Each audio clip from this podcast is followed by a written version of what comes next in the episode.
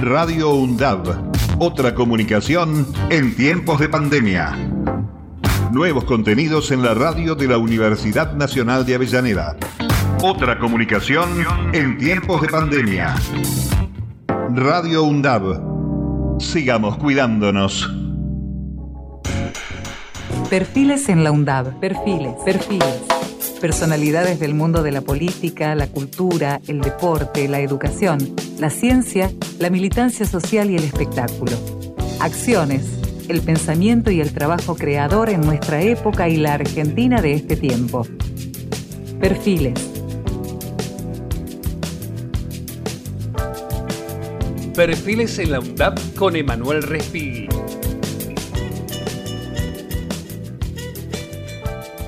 Eh, bueno, Emma, bienvenido eh, a la radio de la Universidad de Avellaneda y a la UNDAP TV, nuestra señal de televisión. No, gracias a vos, Mario, por, por invitarte y un placer estar este, en una universidad pública este, de Avellaneda, mis pagos. He vivido en Avellaneda algún tiempo, ni bien nos casamos con, con mi mujer ahí en Wilde y soy de zona sur, de Quilmes. Este, ahora estoy viviendo en Perazategui, así que este es un placer. Y el amor por los colores también, ¿no? En Avellaneda. Y a ver, domingo por medio estamos ahí dando vueltas, tratando de, este, no sé si amigarnos este, con, con el fútbol o, o tal vez compartiendo un rito, ¿no? Este, que es ir a la cancha con mi hijo, con amigos, con mi hermano, a ver a, Racing, este, que, forma parte ya de, una tradición familiar hermosa. Está bien. Este, bueno, como tripero hubo una época de gran amor entre las hinchadas, ¿no? Entre la Guardia Imperial y la, y la 22. Es que no sé cómo están esas cosas por allí. Pero hablemos un poco de la vida, hablemos un poco de la vocación, de por qué el periodismo, desde dónde, desde qué idea, formación, sueño, cómo llegar a contar cosas como las que contás, sobre todo además metiéndote dentro del mismo rubro del Mm. periodismo y, y de la información y de los medios. A, a ver, viste que cuando este, uno se va volviendo adolescente, hay gente que se vuelve más introvertida, ¿no? Por, por todos los cambios que, que eso conlleva para la vida de cualquier ser humano. Hay otros que nos volvemos más extrovertidos. eh, y, y- y en esa conversión, en esa época tan particular de, de la vida, eh, yo me daba cuenta que este, lo mío obviamente no era la, la, la face, la, la carita, ni, ni, ni la hermosura física, este, sino que, que me gustaba hablar, conversar. En el colegio, yo fui a la escuela, al Colegio Normal Nacional este, de Quilmes, Almirante Guillermo Brown, eh, y bueno, este, en, las, en las tareas de, de lengua literatura tenía facilidad, era el que había trabajo en grupo, lo terminaba haciendo todo yo porque me gustaba eh, todo lo que tiene que ver con la literatura, con, con el hablar, tal vez formar este, algunos congresos, el centro de estudiantes, empezar a escribir, viste, la- las primeras hojas este, con, las informaciones para, para los alumnos de- del colegio, eh, lo cual yo tenía claro la salida a la secundaria que lo mío era las ciencias sociales, no las ciencias duras, que tenía facilidad también, eh, tenía que ponerme a estudiar, pero era más engorroso. Y, mm, bueno, y, viste, a los 17 años este, tenés que decidir, ¿no? De repente el mundo te dice, bueno, decidí, eh, Emanuel. Y, en, esa, este, eh, en ese momento donde uno tiene que decir tantas cosas, me decidí, estaba entre periodismo o comunicación social, digamos, ¿no? O historia, pero era más periodismo comunicación.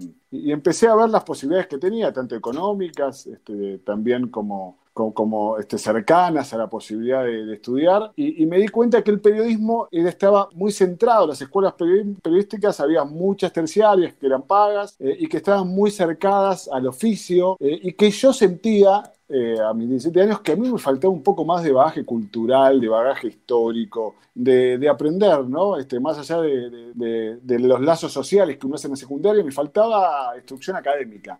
Eh, y, y ahí es cuando me decidí por comunicación social, que, que es una materia y una licenciatura un poco más amplia, con, con- con otro tipo de, informaciones, de, de- de tareas para realizar, para pensar, este, y de formación básicamente. Y, y en esa búsqueda me topé con la hermosísima Universidad Nacional de Quilmes, eh, que, la verdad que fue este, un lugar que yo disfruté muchísimo. Este, para mí la universidad fue el lugar donde me formé eh, a todo nivel, eh, como ciudadano, este, como, como, como, como también como alumno y, y como obviamente profesional este, seis años después. Una suerte de hermana mayor de nuestra Universidad de Avellaneda y además uno de los este, enclaves fundamentales de aquella idea de poner la universidad cerca de la gente, ¿no? Cuando uno tenía que optar entre La Plata este, o la UBA, este, ver aparecer en Lanús, en Quilmes, La Matanza y en el segundo tramo, allá por el año 2009-2010, nuestras universidades. Ese es un dato eh, relevante, Manuel, porque Es- es obviamente es, fundamental tener esa, esa concepción geográfica del entorno y del territorio, ¿no? Eh, eh, fue tan revolucionario eso, ¿no? La Universidad de Quilmes fue creada incluso por, el menemismo, digamos, durante la época de,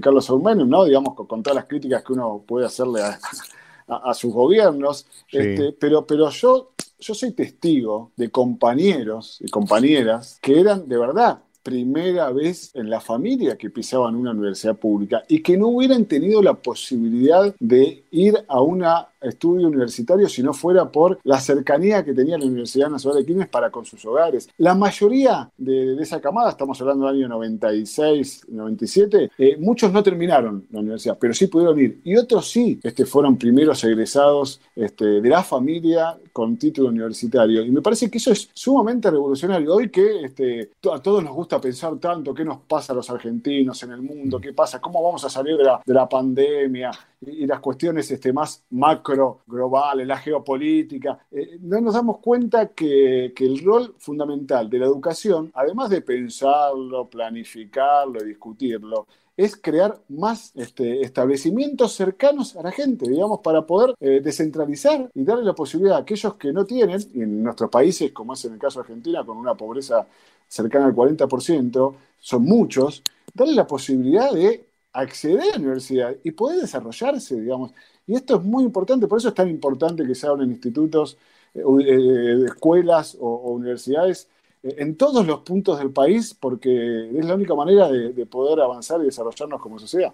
Tal cual, bueno, sí, y uno lo apoya obviamente porque además no necesariamente tenés que ser pobre, sino que tenés que tener el fenómeno geográfico, cultural y la decisión. Yo creo que con la proximidad de las universidades también se abre la cabeza desde el punto de vista de la accesibilidad. Eh, eh, parece algo insólito esto, pero yo que soy un veterano, recuerdo a mis amigos, este, compañeros de, camadas en la, en la Escuela del Colegio Nacional de La Plata, que mm, este, teníamos la universidad a la mano y veíamos llegar a la capital de la provincia de Buenos Aires eh, jóvenes este, compañeros de Pigüé, de Tapalqué, de qué sé yo, de Tranquelauquen, que armaban incluso sus, sus centros de estudiantes regionales y, y ahí este, tomabas este, conciencia de la distancia, de los recorridos que tenían que hacer para poder acceder a las universidades. Bueno, y no solo eso, ¿sabes qué? hay, un aspecto que me parece interesante para pensar y para pensarlo juntos incluso, Mario, que se abran universidades en el conurbano o en las provincias, digamos, es, es, importante, obviamente, por esto que estamos comentando, pero que además se dé comunicación es mucho más importante, porque en un sistema este, porteñocéntrico, mediático como el argentino, este, que le contamos a la gente, eh, es muy importante también la mirada que pueda romper con, esa visión este, de la gran urbe hacia, hacia el resto de, la Argentina, porque cambian, cambia la, geografía, cambian las dificultades que, tenemos aquellos que vivimos eh, en el conurbano que los que viven en, la, gran ciudad, digamos, cambian los, dolores, este, los sueños, eh, las miradas. Y, si hoy vemos el sistema mediático argentino, justamente una de las grandes falencias que tiene el periodismo, creo yo, ¿no? a, mi, a mi modesto modo de, ver las cosas, es que casi no hay una mirada que escape a lo porteñocéntrico, digamos. No hay ni, de las provincias, pero ni siquiera del conurbano, digamos, porque uno que, y vos también, Mario, que, hemos recorrido redacciones, medios de comunicación, trabajar con un montón de compañeros valiosísimos, eh, la verdad es que la gran mayoría vive en la ciudad de Buenos Aires. Y este es un gran problema para romper justamente con esa hegemonía citadina. Sí, sí, y además este va a romper otras barreras, como por ejemplo la generación de productos comunicacionales este, zonales y regionales que se nutran de sus profesionales y no tengan que recurrir a otras eh, distancias. Bueno, este, nos metimos ahí sin querer porque es un poco el negocio nuestro de cada día, meternos con los medios. Eh, hay en un momento este, una, una definición específica, me voy a poner a investigar sobre este rubro por sobre otras cuestiones en materia de comunicación? Mira, viste que uno se va, viste, caminante el camino, se hace camino al andar, ¿no? Y, cuando yo tuve la suerte de, yo ingresé a, Página 12 como, como pasante, en una pasantía en la universidad, fuimos 45 chicos, quedamos dos, este, por esas cosas que uno nunca sabe por qué queda uno y no otro, porque la verdad que había muy buen nivel, este, etcétera, etcétera. Eh, y, bueno, pude entrar al diario, eh, empezar a vivir, ¿no? Además era un diario que uno quería trabajar, ¿no? Página 12 era un diario que uno leía, que ideológicamente está muy cercano. Entonces, digo, la verdad que yo tuve mucha suerte, a diferencia de, tantos otros alumnos o, comunicadores que, no tienen la misma suerte. Y, bueno, y, entré y, me dijeron, mira, comenzás mañana, ¿dónde querés empezar? Uno es un irreverente cuando es joven, ¿viste? Viste que uno no, se da cuenta de las cosas que se. Entonces dije, no, en política. Y me miró Martín Granoski, en ese momento su editor del diario, y me dijo, bueno, mañana empezás en espectáculos. Muy bien.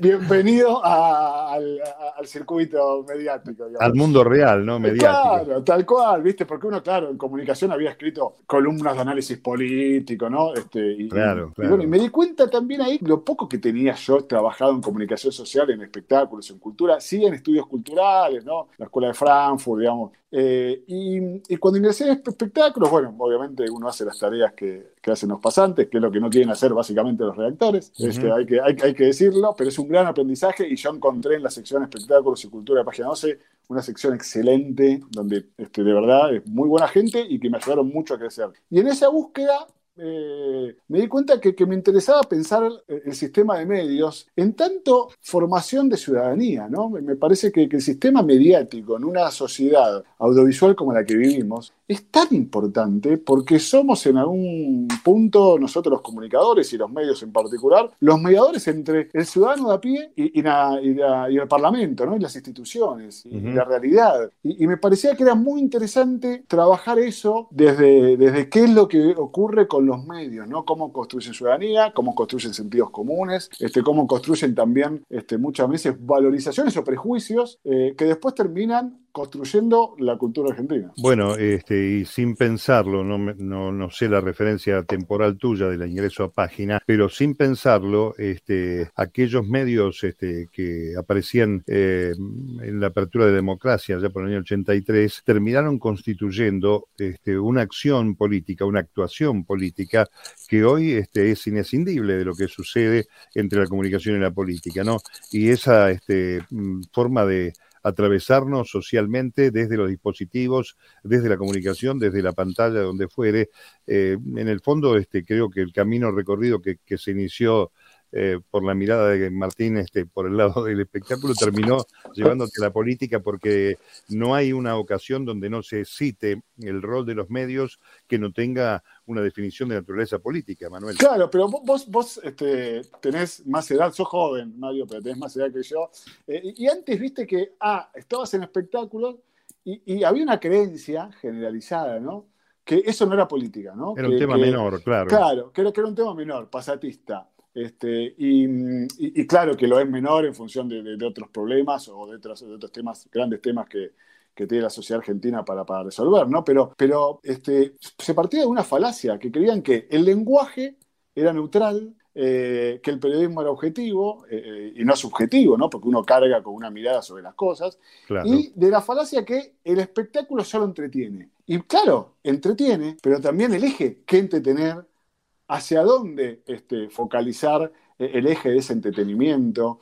Eh, y, yo encontré en Página 12 un medio que me permitió, además de hacer lecturas artísticas sobre una obra de teatro, cine, televisión, radio, medios, etc., eh, poder cruzarla naturalmente, sin forzada, con este, cuestiones políticas, ¿no? Digamos, porque este, dime desde el sistema mediático qué, qué, enfocas y te diré qué es lo que estás ocultando, o viceversa e, en un punto. Y, yo creo que, que, muy, es muy interesante esto, cómo por suerte en los últimos años, después del gran debate de la ley de servicio de comunicación audiovisual, ley que a mi juicio y con mis 43 años es una ley de las más discutidas en la historia argentina, en la redacción, yendo por todo el país, tomando a todos los protagonistas del, sistema mediático, en la discusión en el, Parlamento, sin lugar a dudas, una discusión más álgidas por un montón de factores, en los medios de comunicación. Llegó a la Corte Suprema este, con, con este, amigos este, de, la ley y, amigos de, quienes este, la habían impugnado por, por inconstitucional. La Corte falló la constitucionalidad.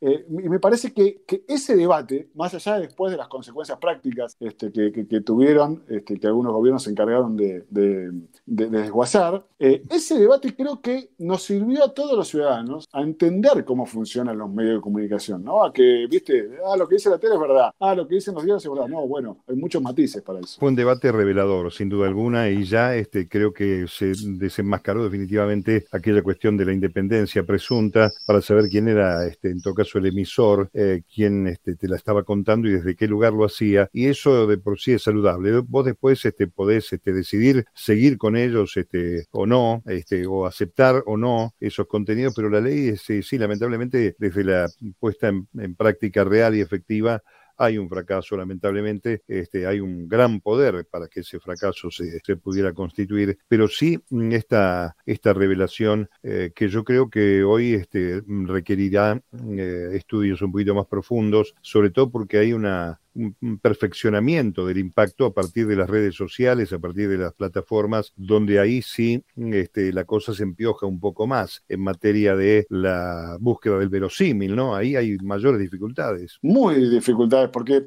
eh, hay una realidad, digamos, el sistema mediático uno ya lo conoce, uno cuando agarra un diario, prende una radio o, pone un canal de televisión y ve el loguito del canal de televisión o el logo de la radio o, la firma del, diario, ya lo agarrás con, cierta, con la guardia alta, ¿no? Porque sabés, a ver, bueno, es un diario, La Nación, centenario, que tiene una línea editorial, que sé de qué lugar me va a hablar, sé qué intereses defiende, eh, página 12 este, también, eh, Canal 13, S5N, digo lo que sea, ya, ya no nos dicen mucho eh, el simple hecho de la marca.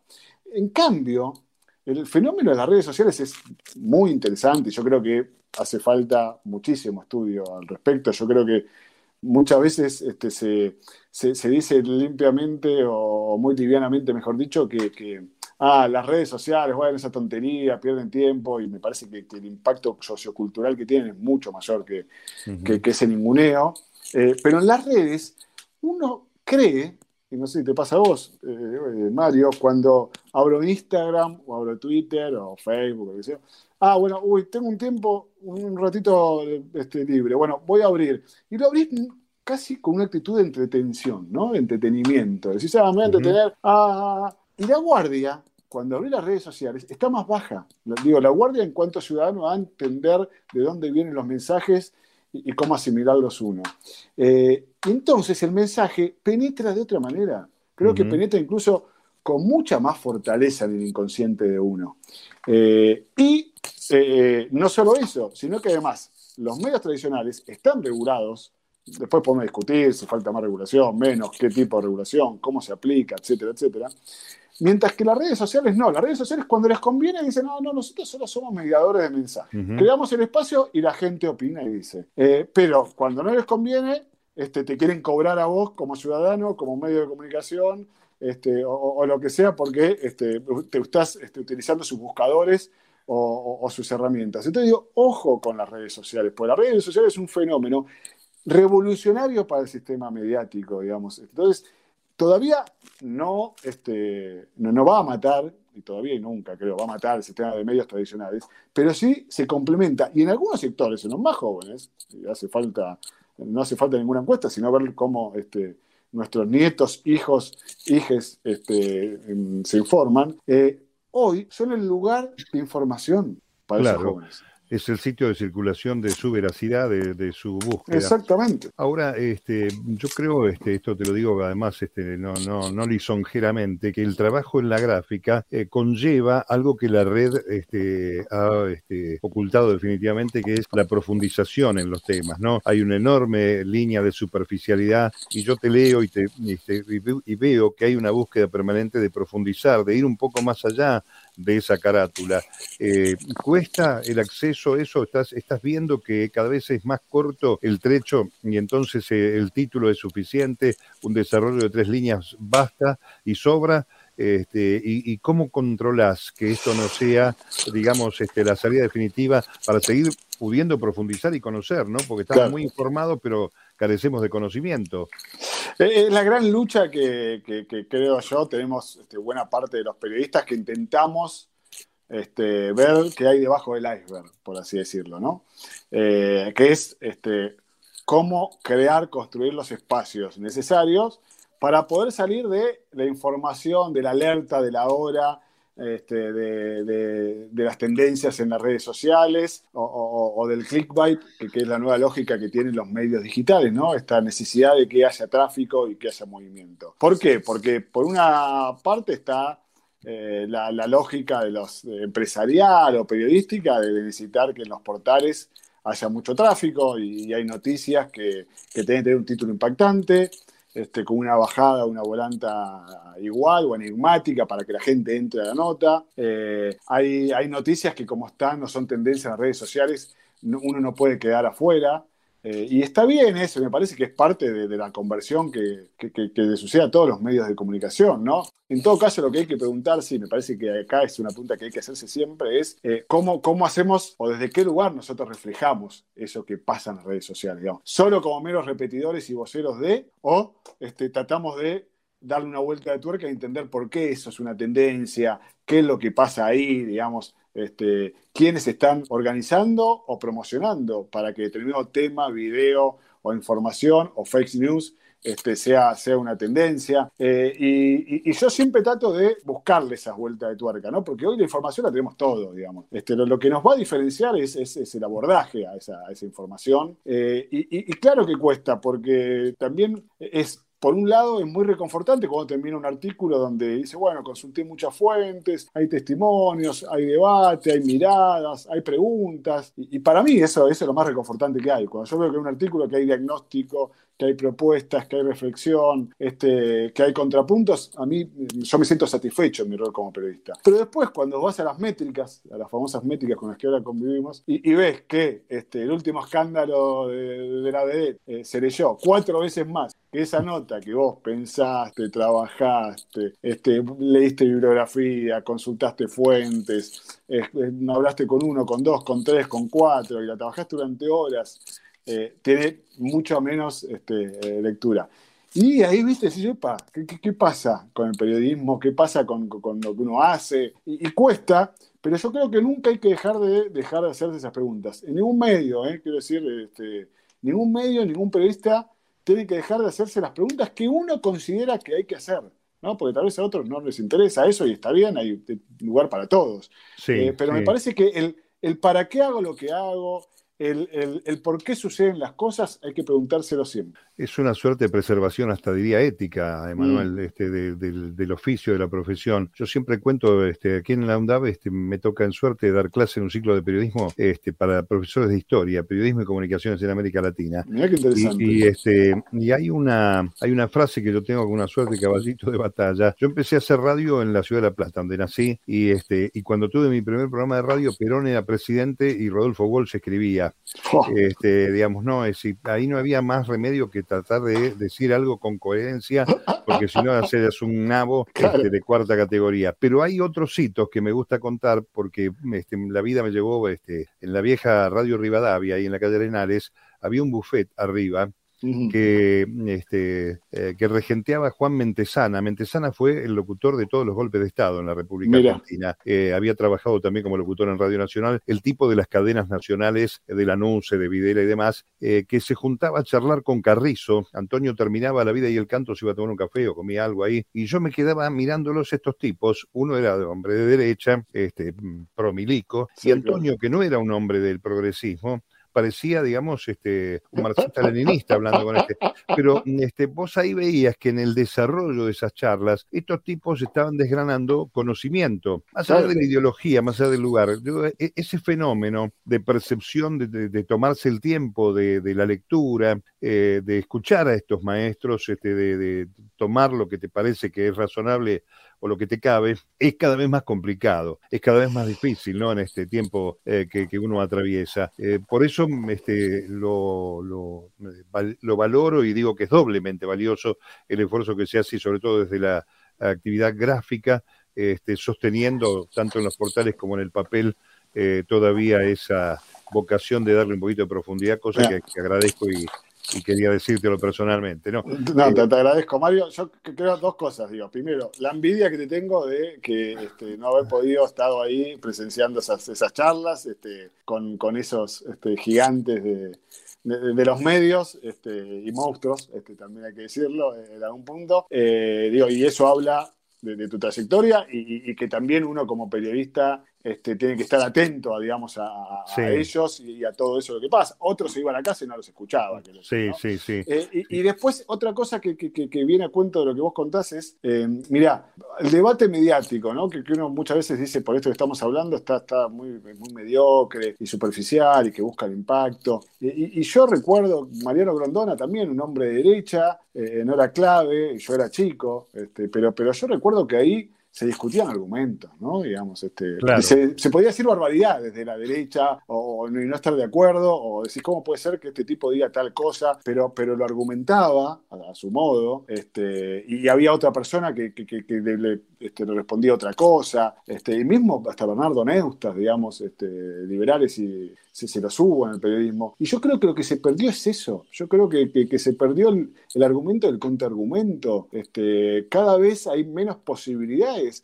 Y probablemente porque la derecha, este, por ponerlos y situarlos en un, en un lugar ideológico, eh, no le interesa o no tiene que argumentar después de tantos gobiernos, y probablemente también por una carencia de, de, los sectores progresistas y de los medios de comunicación de no proponer ese debate. Claro. Que, son debates muy ricos y saludables. O no querer darlo, o, escaparle, o, viste, este, le haces el juego a la derecha. Y yo creo que todo lo contrario, hay que empezar a romper las burbujas en las que las redes sociales y los medios nos están metiendo para, para confrontar, porque nos enriquece a todos.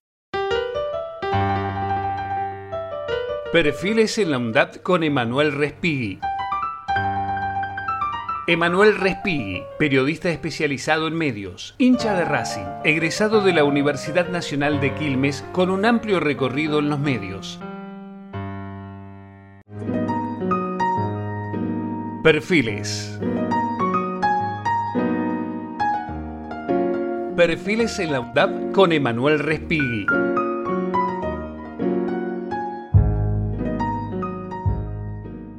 Aprovecho, mm, quiero decirle a los que nos están escuchando o viendo que este programa lo estamos este, registrando en medio de un escenario electoral en la República Argentina, una elección de medio término, eh, que me, trae a la memoria algo que escribiste hace pocos días, un trabajo de investigación muy interesante sobre este tema también de la superficialidad, ¿no? De poner el ojo en cuestiones este, de, mm, naturaleza efímera, digamos, eh, y no este, profundizar en la en la propuesta, sobre todo aquellos que van a confrontar eh, pugnando por un cargo. Eh, hay un, un, trabajo que hiciste con especialistas, con, con este, gente intelectual, eh, que vale la pena que este, también se, se, distribuya eso, ¿no? Porque nos quedamos discutiendo sobre determinada foto, determinado video, y la verdad que no sabemos qué es lo que están proponiendo aquellos que quieren llegar a un sitio en el Congreso de la Nación, ¿no? Justamente este, la, la, la, nota, el artículo y el informe tenía que ver con, esto, ¿no? Digo, ¿qué, nos pasa que, en un país con las carencias que tiene la Argentina, en medio de una campaña política,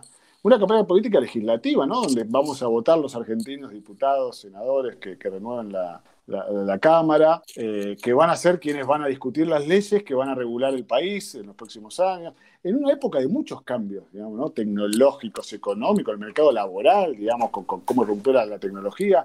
¿Qué nos pasa? Que en medio de esa elección, en un país como Argentina, además que nosotros nos ufanamos de discutir todo, de dar pelea, digo, si algo nos ufanamos es que, viste, el argentino no es mansito, eh, sino más bien tiene una cultura eh, grande, importante, de discusión, debate político. Em, ¿Por qué se llenaban este, metros y metros de hojas de diarios, este, horas y horas de radio, horas y horas de televisión, hablando de temas muy superficiales, como si una diputada, una precandidata a diputada dijo si garchar o no garchar, este, si este, eh, una otra dijo que fumar porro en, Palermo no es lo mismo fumar porro en una, en una villa miseria, este, la foto de cumpleaños, el video, bueno, etcétera, etcétera que le dedicamos tanto tiempo, los medios de comunicación y la dirigencia política, ¿no? Porque después, ah, mira, tal candidato dijo tal otra, y el, otro candidato le responde tal otra cosa, y nosotros lo levantamos y le preguntamos y generamos columnas de opinión,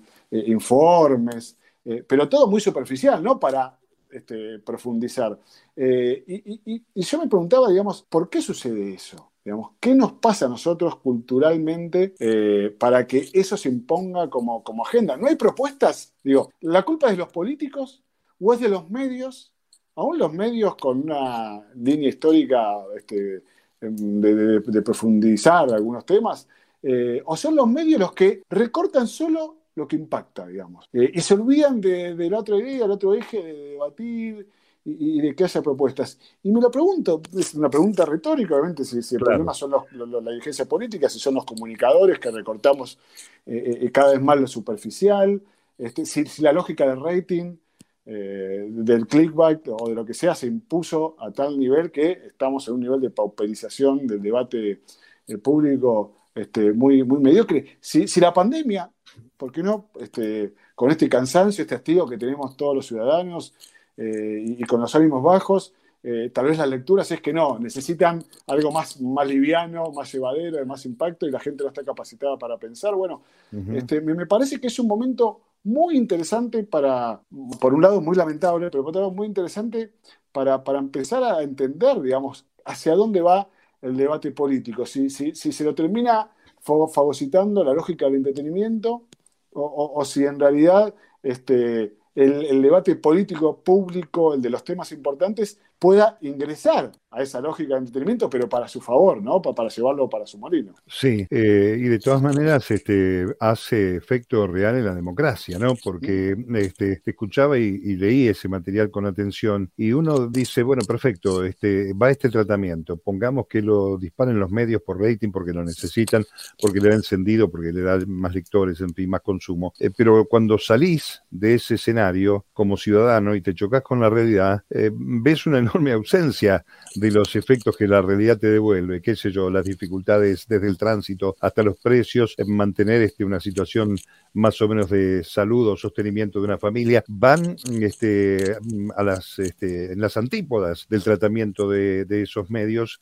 o de las cosas que circulan por los medios. Tema muy interesante eh, que me imagino que podremos analizar un poquito más tranquilos cuando baje esta cresta de la pandemia para ver si realmente esa normalidad que viene o nueva normalidad permite recuperar mm, algo del tiempo perdido. Pero no está mal eh, que lo intercambiemos en estas charlas para tener presente que estamos despiertos. Frente sí, a eso. claro, básicamente, ¿no? Este, es casi este, este, una necesidad de sobrevivir este, a este mundo porque, porque al menos la sensación que yo tengo, es una sensación, este, y, puede haber otras, es que tanto los medios como la clase dirigente que conforman, digamos, el debate público que después va a, la calle, digamos, están muy, pero muy alejados, cada vez nos alejamos más de los grandes problemas que tienen los, los ciudadanos común.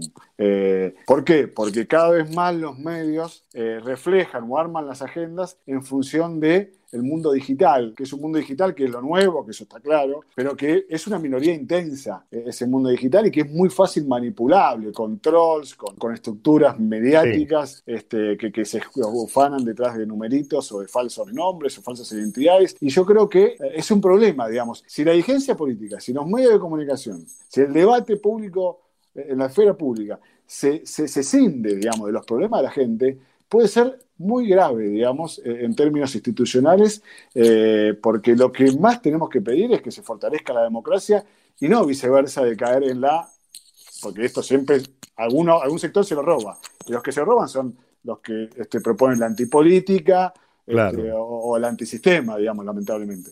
Y además te baja el deseo de la participación ciudadana que va más allá del tema del voto. Eh, Emma, eh, contame un poco la llegada a la radio, volviendo un poco a la vida, a la cosa personal. Este, ¿Fue página? Este, ¿Fue otra cosa? ¿La radio en qué momento? Fue página, obviamente, este, después de tantos años en página, yo me siento un bicho de, redacción, es lo que me gusta, este, me siento muy cómodo ahí.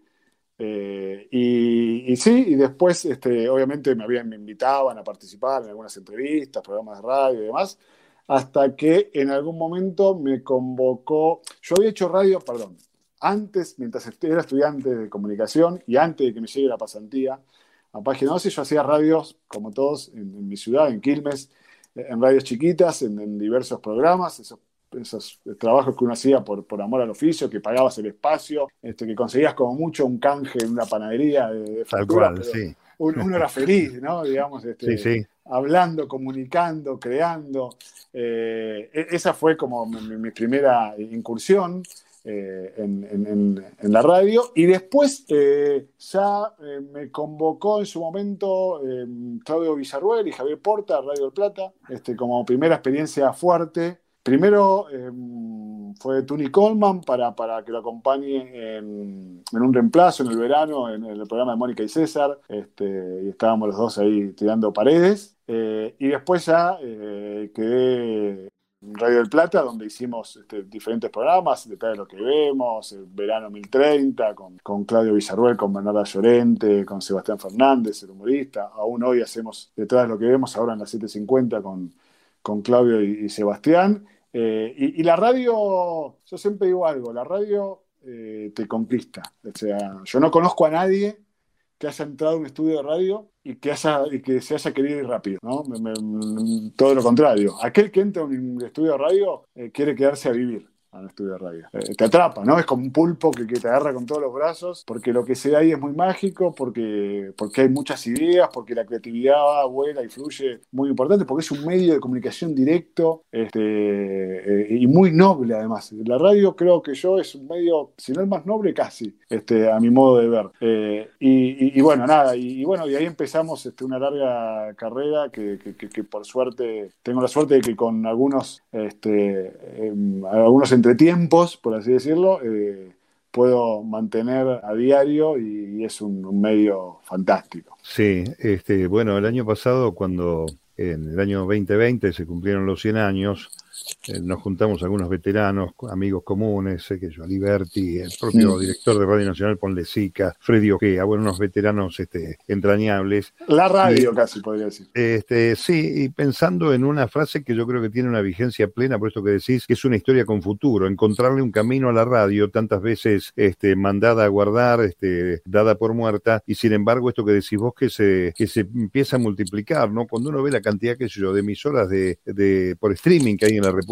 Argentina, yo las veo como aquellas experiencias que citabas vos de la salida de la democracia, de las grandes este, cantidades de FM que proliferaban. Hoy están en el streaming, están haciendo experiencias en algunos casos extraordinarias, fantásticas y muy productivas. Este, y es cierto, ¿no? Este, efectivamente, además hay una suerte de efecto lúdico, de gran entretenimiento personal, ¿no? Más allá de lo, del producto que uno pueda terminar cerrando. Así que eh, coincido absolutamente el tema de la radio ha sido en nuestra propia vida, de manera que nada que discutir. Em, en el escenario del, trabajo, ¿cuál es el, recuerdo más complejo que tuviste en materia de investigación, que te pusiste una idea casi obsesiva en la cabeza como para investigar más profundamente y meterte en un tema eh, con mayor envergadura que otro? Mira, eh, yo si tengo que hablar de, lo, personal y, en el trabajo, me parece que a mí este, todo el trabajo que, hicimos o que hice, este, lo hicimos en el diario y con otros compañeros respecto de, la política comunicacional del gobierno de Cambiemos, este, después de todo aquel debate a la ley de servicio de comunicación visual, de, una, de una ley este, muy esperada, porque además venía a reemplazar a una ley de la dictadura, ni más ni menos. Eh, me parece que, que ahí este, hice un, trabajo, una tarea necesaria en, el que, en la cual me sentí satisfecho en el sentido de que, de, que pude eh, eh, em, lamentablemente pude materializar la intuición que tenía yo respecto del gobierno de Cambiemos, lo que venía a hacer en el sistema de medios en general y en el sistema de medios públicos en particular. Eh, y, creo ahí que, pudimos desenmascarar esta idea, ¿no? De, porque yo hubiese entendido más al gobierno de Cambiemos si hubiera propuesto un debate eh, claro, que es, che, ¿necesita Argentina un sistema de medios públicos?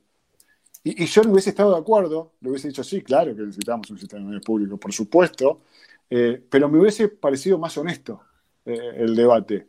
y fue todo lo contrario porque bajo esa idea de fondo, eh, lo que propuso el gobierno de, Cambiemos eh, fue atacar al trabajador, a los trabajadores y las trabajadoras, al sistema de medios pensado como ñoquis eh, y, no a discutir, digamos, el rol sociocultural, educativo del sistema de medios, que después se reflejó en la pandemia. Fíjate lo que pasó con la pandemia, cómo el sistema de medios argentino eh, articulando con otros ministerios y, con otras políticas públicas, terminó siendo una herramienta este, para muchísima gente eh, poder seguir educándose en tiempo de pandemia, escuelas eh, cerradas este, por, el coronavirus.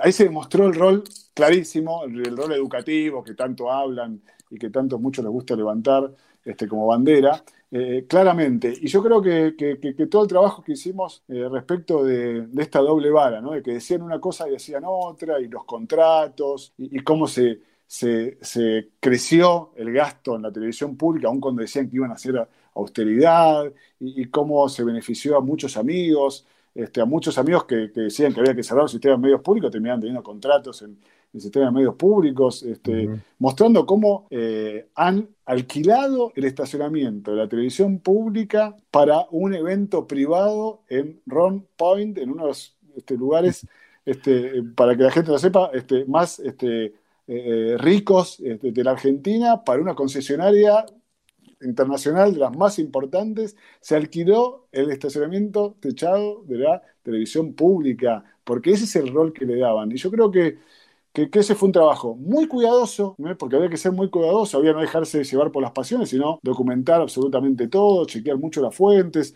A, mí me, yo creo que crecí profesionalmente eh, en ese rubro porque, porque tuve que empezar a tener mucha relación con contratos, este, con regulaciones, eh, con estatutos, eh, con, muchas cosas que además se van cambiando y resoluciones que modifican algo. Entonces, ojo. Eh, entonces yo aprendí mucho al trabajo más de investigación y, la verdad que me, gustó hacerlo y creo que, fue productivo. Eh, sí, este, ese es el costado que a veces uno no pondera, que es el, el vericueto burocrático ¿no? Oh. De, ese fenómeno que es este, los medios públicos. Pero yo coincido, ese análisis es bueno bueno, es un, es un proceso de la historia argentina reciente que desistió de tener Ministerio de Ciencia y de Salud, por ejemplo, y de Trabajo, de manera que mm, este, no, no deberíamos este, poner tanto el acento y ver en, en, el, en el escenario global, el paisaje global, esa, esa acción este, en serio, sin debate, ¿no? Este, unilateralmente,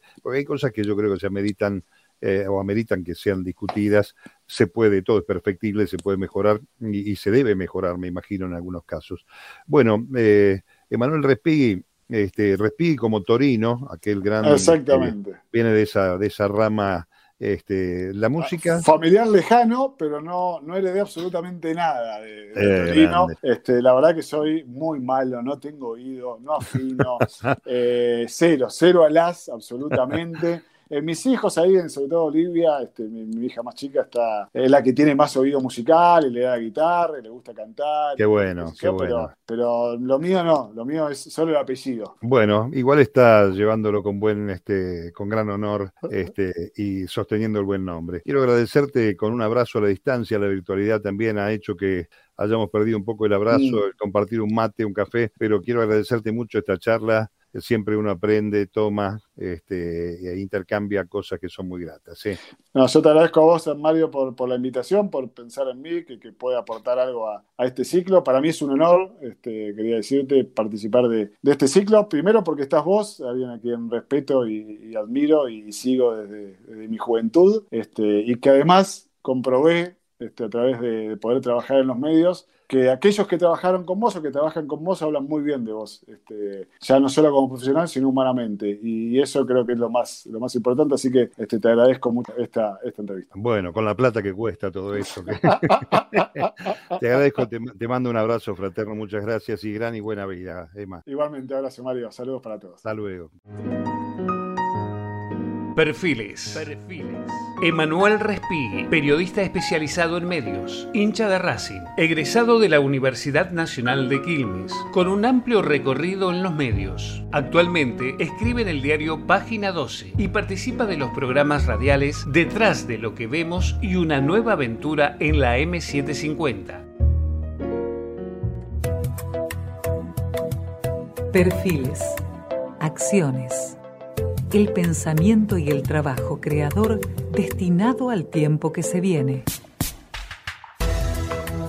Perfiles en la UDAP.